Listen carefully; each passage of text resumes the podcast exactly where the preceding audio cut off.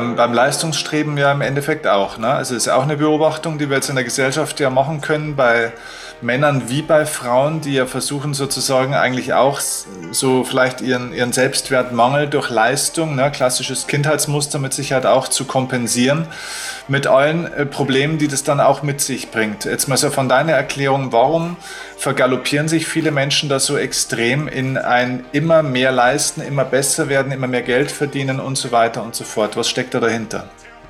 Dahinter steckt so ein die Angst zu versagen und durchzufallen. Ne? Und die Angst, ähm, ja, eigentlich die Angst, irgendwo nicht mithalten zu können, ähm, weil Leistung, Erfolg, viel Geld verdienen, toll aussehen, super fit sein, mega Kinder haben, ist sehr, sehr eng assoziiert mit unserem Selbstwert. Und ich hatte ja gesagt, dass wir unglaublich viel dafür tun, um den Selbstwert aufrechtzuerhalten. Beziehungsweise es gibt ja Millionen von Menschen, die keinen guten Selbstwert haben und ähm, im tiefsten meinen, sie würden nicht genügen.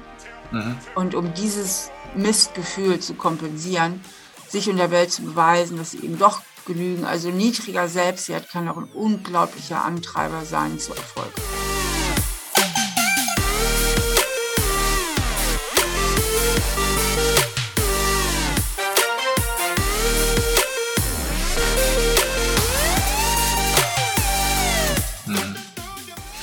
Jetzt äh, ist es so, ich habe äh, zum Beispiel auch, mir fällt gerade ein Unternehmer ein, mit dem ich seit ja, eineinhalb Jahren jetzt arbeite, der sehr, sehr erfolgreich ist, unglaubliches Geld verdient, also sechsstellig im Monat, der einen ganzen Fuhrpark in seiner Tiefgarage hat mit äh, den tollsten Autos, also stehen ein paar Millionen alleine an Autos rum vom Wert.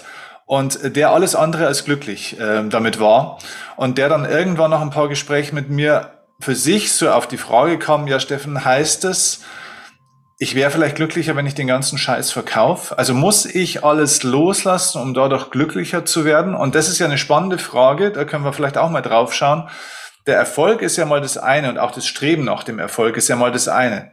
Aber hm, sage sag ich jetzt mal, den Erfolg komplett loszulassen oder dann abzulehnen. Weißt du, also viele Leute kommen ja aus dieser Jagd nach dem Erfolg, die sie vielleicht krank gemacht hat um dann aber irgendwann zu sagen, okay, das war nicht das Richtige, jetzt mache ich einen kompletten Cut, ich ziehe mich komplett zurück, jetzt mache ich das andere Extrem sozusagen. Weißt du, was ich meine? Nicht mehr erfolgreich sein ist ja nicht die Heilung. Oder genau. die Autos zu verkaufen ist ja nicht die Heilung. Die Eben. Heilung findet ja nie im Äußeren statt.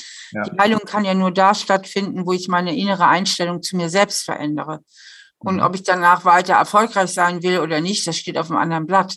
Aber es geht ja darum, das, was ich als das Schattenkind bezeichne in meinen Büchern, in meinem Ansatz, äh, das Schattenkind an die Hand zu nehmen und zu heilen. Und das Schattenkind ist ja eine Metapher für unsere alten Kindheitsprägungen, die ja total unser Gehirn formatieren. Also das ähm, muss man sich ja wirklich bewusst machen, wenn wir auf die Welt kommen, ist unser Gehirn nur zu 25 Prozent ausgebildet und alles andere verknüpft sich und verknüpft sich. Und ähm, das heißt, die Erfahrungen, die wir mit unseren Eltern machen, ähm, sind lebensentscheidend. Denn bei Mama und Papa lernen wir A, was bin ich wert? Mhm. Also bin ich überhaupt wert, dass du dich um mich kümmerst? Mhm. Ähm, und was muss ich tun dafür, dass ich von dir geliebt werde? Das heißt, unser ganzes Selbstwert- und Beziehungsprogramm lernen wir bei unseren Eltern. Und mit diesem Gehirn werden wir groß. Mhm. Und wenn wir dann aufgrund einer ungünstigen Konstellation, einer ungünstigen Prägung das Gefühl haben, wir sind nicht genügend wert. Daraus kann ja dann diese irre Leistungsmotivation kommen, zum Teil auch bis hin in den Burnout. Mhm. Dazu kann ich gleich auch noch was sagen, wie der entsteht, was da die Faktoren sind. Und ähm, dann kommt dann irgendwann vielleicht ein Innehalten und sagen, mein Gott, was habe ich da eigentlich mein Leben lang betrieben? Ich habe immer nur äh, in mir immer nur den Allerwertesten aufgerissen, um irgendwie noch mehr, noch mehr, noch mehr Erfolg, habe mich im Grunde selber ausgebeutet. Jetzt war ich wohl völlig auf der falschen Abbiegung hier.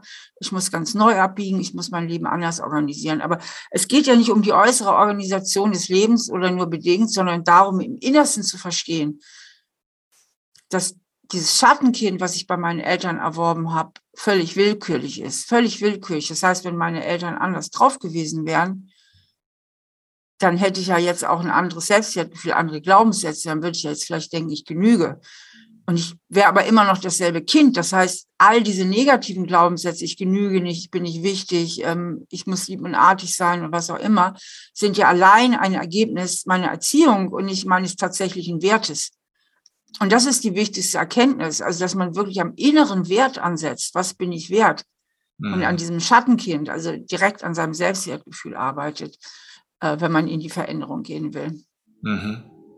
Wann würdest du sagen, ist so ein Punkt, den man vielleicht für sich selbst erkennen kann, dass man merkt, okay, also ne, Erfolg ist kein Feind, äh, Geld ist kein Feind. Ich kann mich in dieser Welt auch nach außen präsentieren. Es ist nichts Schlimmes dran, aber es gibt einen Punkt, wo es dann eben nicht mehr gut ist, wo es vielleicht eine Flucht ist oder eine destruktive Kompensation von eigentlich einem viel wichtigeren, tieferen inneren Thema.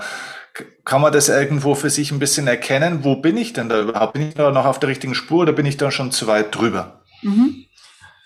Das kann man eben daran erkennen, dass man mal in sich geht und mal spürt, ähm, wie war eigentlich so meine Kindheit, welche Glaubenssätze habe ich so entwickelt? Also, dass man mal so ein Gefühl bekommt für sein eigenes Programm in, in, in meinen Büchern, das Kind in dir. Ich habe auch ein Arbeitsbuch entwickelt, da kann man das auch ganz strukturiert, dieses Programm machen, eben auch mit seinem eigenen Schattenkind das herauszufinden. Aber jetzt hier für den Podcast mal im Schnelldurchlauf. Ähm, dass man mal so einen Kontakt in sich aufnimmt zu, zu diesem geprägten Teil und sich fragt, wie sind meine Glaubenssätze, wie, wie, wie bin ich denn da im tiefsten Inneren geprägt? Und dann eben ähm, guckt von außen nochmal, und wie viel von dem allen, was ich mache, ist aus dem Schattenkind angetrieben. Also was mache ich alles, um mein Schattenkind zu trösten und zu beruhigen? Und mhm. Perfektionsstreben ist ja eine der mitbeliebtesten Selbstschutzstrategien. Mhm. Weil ich spreche auch eben nicht nur von diesem Schattenkind und seinen Glaubenssätzen, sondern ganz viel auch von den Selbstschutzstrategien. Das heißt, was mache ich alles, um diese gefühlte Minderwertigkeit zu kompensieren. Dazu gehören zum Beispiel Perfektionsstreben, Harmoniestreben, aber auch Machtstreben, Kontrollstreben, äh, Flucht, Rückzug, ne? äh, sich Dinge schönreden und so weiter. Ähm, das sind alles so beliebte Selbstschutzstrategien, die angewendet werden. Also unter anderem, um diese alten Programme irgendwie nicht fühlen zu müssen. Mhm. Aber dass ich eben gucke, was mache ich aus dem alten Programm und was mache ich wirklich aus Leidenschaft oder was mache ich aus einem positiv verstandenen Pflichtgefühl nach dem Motto, ja, das ist auch wichtig, dass man sich irgendwo einbringt. Mhm. Ja. Okay, ja, verstehe. Aber daher kommt, wenn ich das gerade noch hinzufügen darf, ja. man fragt sich ja oft oder ist immer wieder erstaunt, dass hoch erfolgreiche Leute, auch Künstlerinnen und Stars und so weiter, im Ende am Ende doch kein so gutes Selbstwertgefühl haben. Manche sind ja so offen und, und räumen das ja ein und sagen, der ganze Erfolg. Und trotzdem hatte ich immer Depressionen. Bruce Springsteen zum Beispiel schreibt ja auch in seiner Autobiografie, wie viel Depressionen er hatte und, und auch Selbstzweifel und so weiter. Dann sagen ja viele hoch erfolgreiche ja. Leute. Ja. Daher kommt ja auch dieses, dieses, äh, wie heißt dieses Syndrom? Ich habe den Namen vergessen. Diese Angst aufzufliegen. Gibt es einen Namen für? Ich komme gerade nicht drauf. Mhm. egal. Es gibt ja, wo viele Leute, die so Angst haben, irgendwie aufzufliegen. Mhm. Weißt du nicht den Namen? Wie heißt das denn noch? Weißt du auch nicht jetzt. Nee, ähm, weiß ich nicht. Ne? Also, dass sie immer denken, ich bin, äh, ich bin eigentlich gar nicht so gut, wie ich ja, bin. Ja, ja, ja. Da gibt es einen Namen für. Ich habe manchmal so gleiche Aussätze, aber egal. ja. ja. Ähm, und äh, du hattest ja vorhin gesagt, auch Burnout ist ja da ein Thema, weil sowas ja auch in den Burnout dann führen kann, unter anderem. Es muss ja nicht immer in Burnout führen, aber es kann in den Burnout führen, oder? Ja, natürlich. Also Burnout ist immer eine Folge von Überanpassung.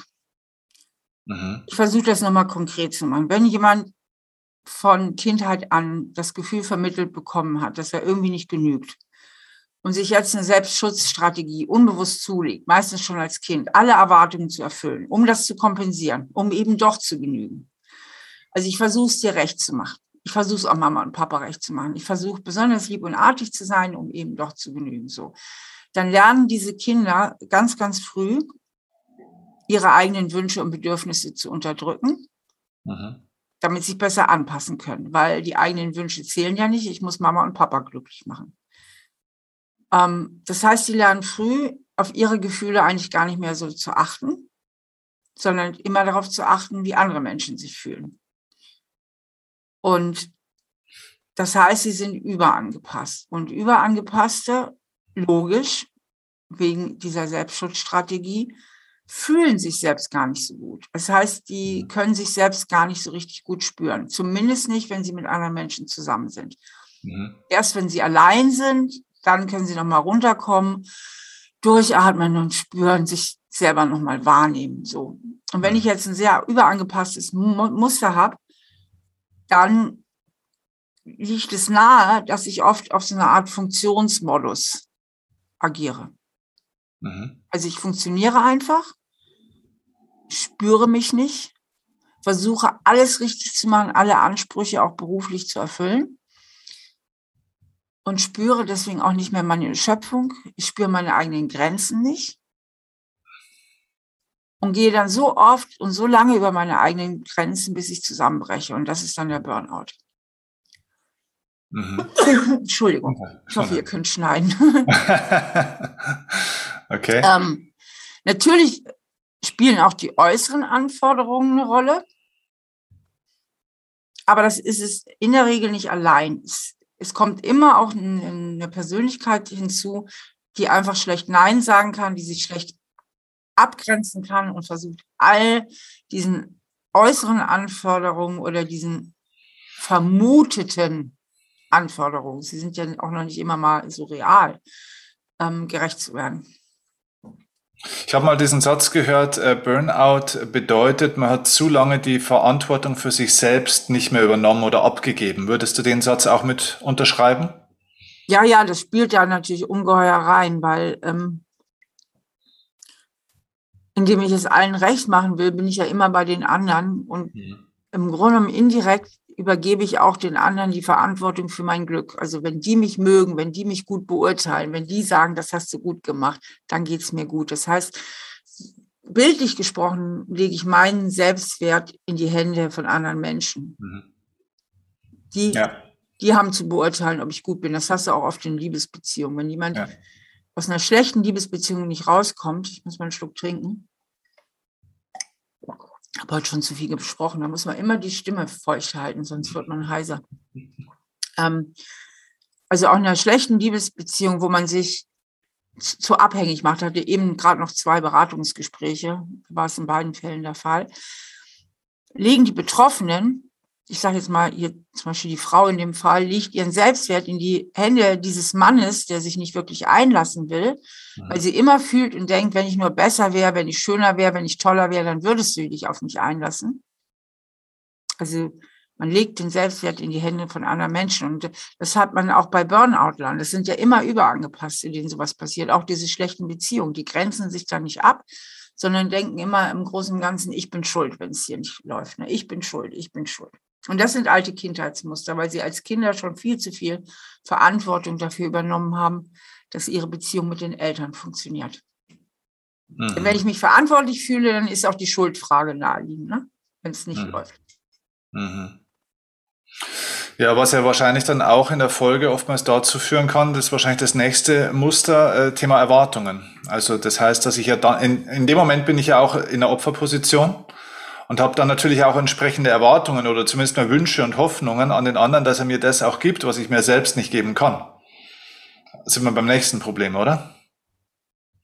Genau, ich, genau, ich, ich hoffe und erwarte dann, dass der andere mir sagt, dass ich gut bin, das ist das, was weiß ich, ich reiß mir halt den Hintern auf für, für, für meine Chefin oder so und dann hoffe ich eben, dass ich die entsprechende Beförderung bekomme, dass ich gelobt werde und dass sie sagt, dass ich eben doch gut bin, weil im tiefsten Inneren habe ich ja nicht das Gefühl. Hm. Oder eben auch, es gibt ja auch welche, die eben nicht überangepasst sind, sondern die eher zu autonom sind. Mhm. Also die überangepassten, deren inneres Gleichgewicht ist zugunsten der Bindung aus dem, aus dem Gleichgewicht. Und die, die Autonomen, die eher zu autonom sind, deren innere Balance ist zugunsten der Autonomie und Kontrolle, also zugunsten des anderen Grundbedürfnisses aus dem Gleichgewicht. Das sind die, die vielleicht auch früh gelernt haben, auf Mama und Papa kann ich mich hier nicht verlassen. Mhm. Aber anstatt jetzt lieb und artig zu sein, es allen recht zu machen, um das auszugleichen, haben die sich irgendwann unbewusst auf die autonome Seite geschlagen, äh, geschlagen und gesagt, okay, ich kann mich eigentlich nur auf mich selbst verlassen. Ja.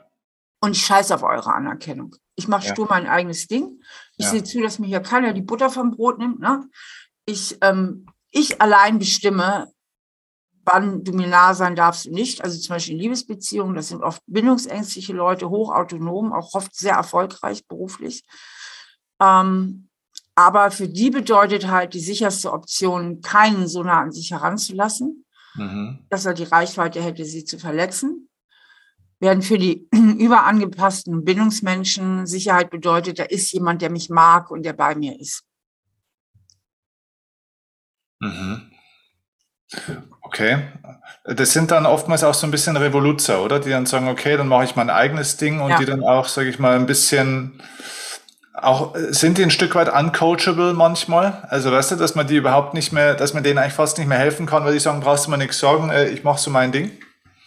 Das sind sie, bevor sie zum Coach gehen. ja, das stimmt.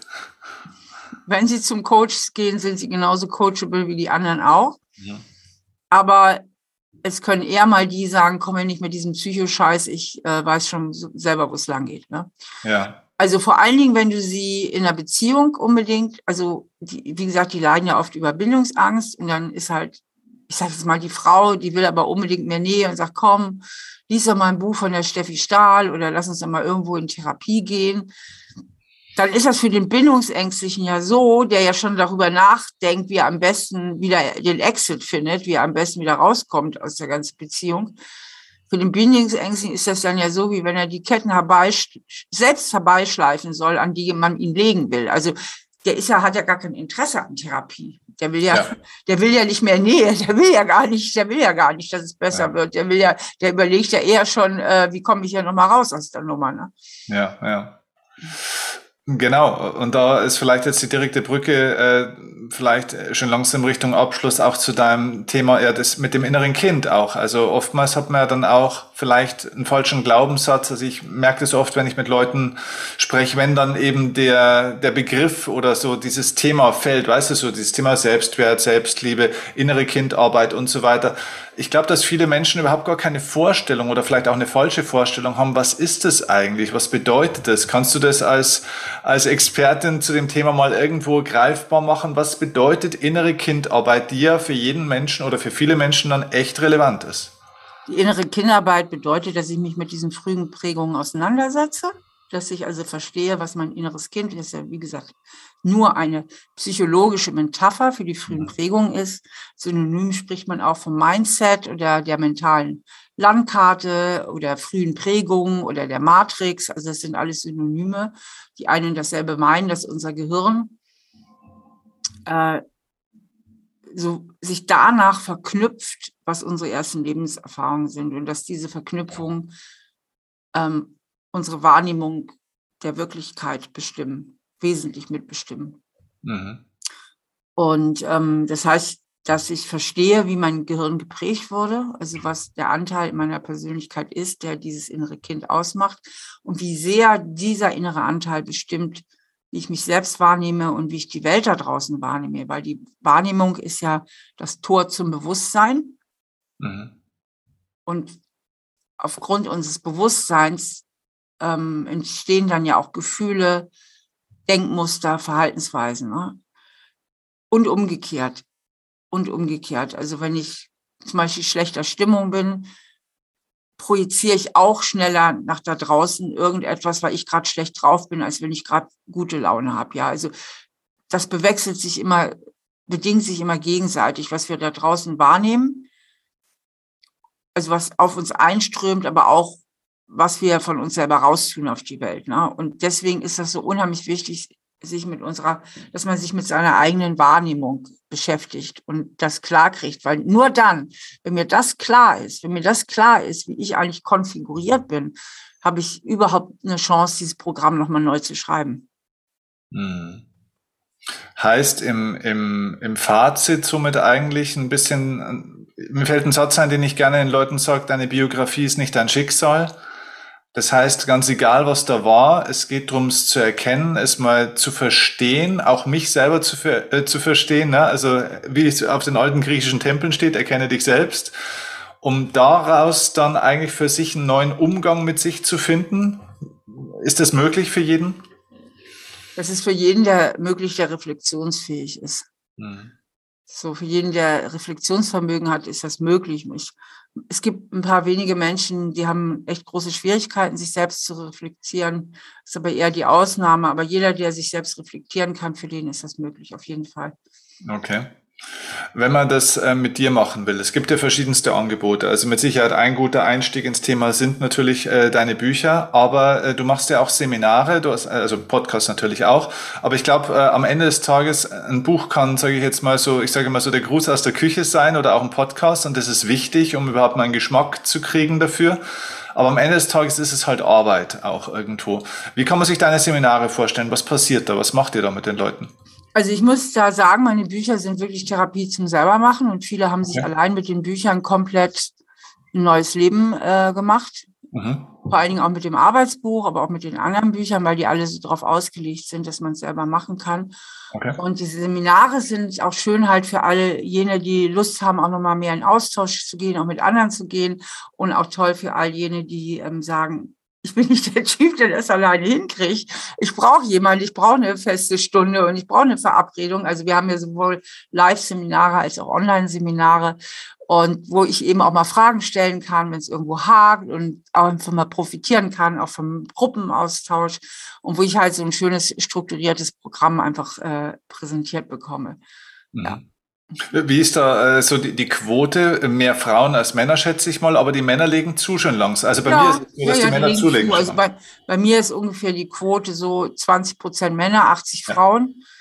Ähm, aber das ist schon mal gar nicht so schlecht. Es kommt mhm. auf Seminar an, wenn es um Bindungsangst geht, dann sind auch mehr Männer dabei. Ah, okay. ähm, aber die Männer holen auf, vor allem die jungen Männer, und das finde ich total toll. Also es gibt Hoffnung für unsere Gilde.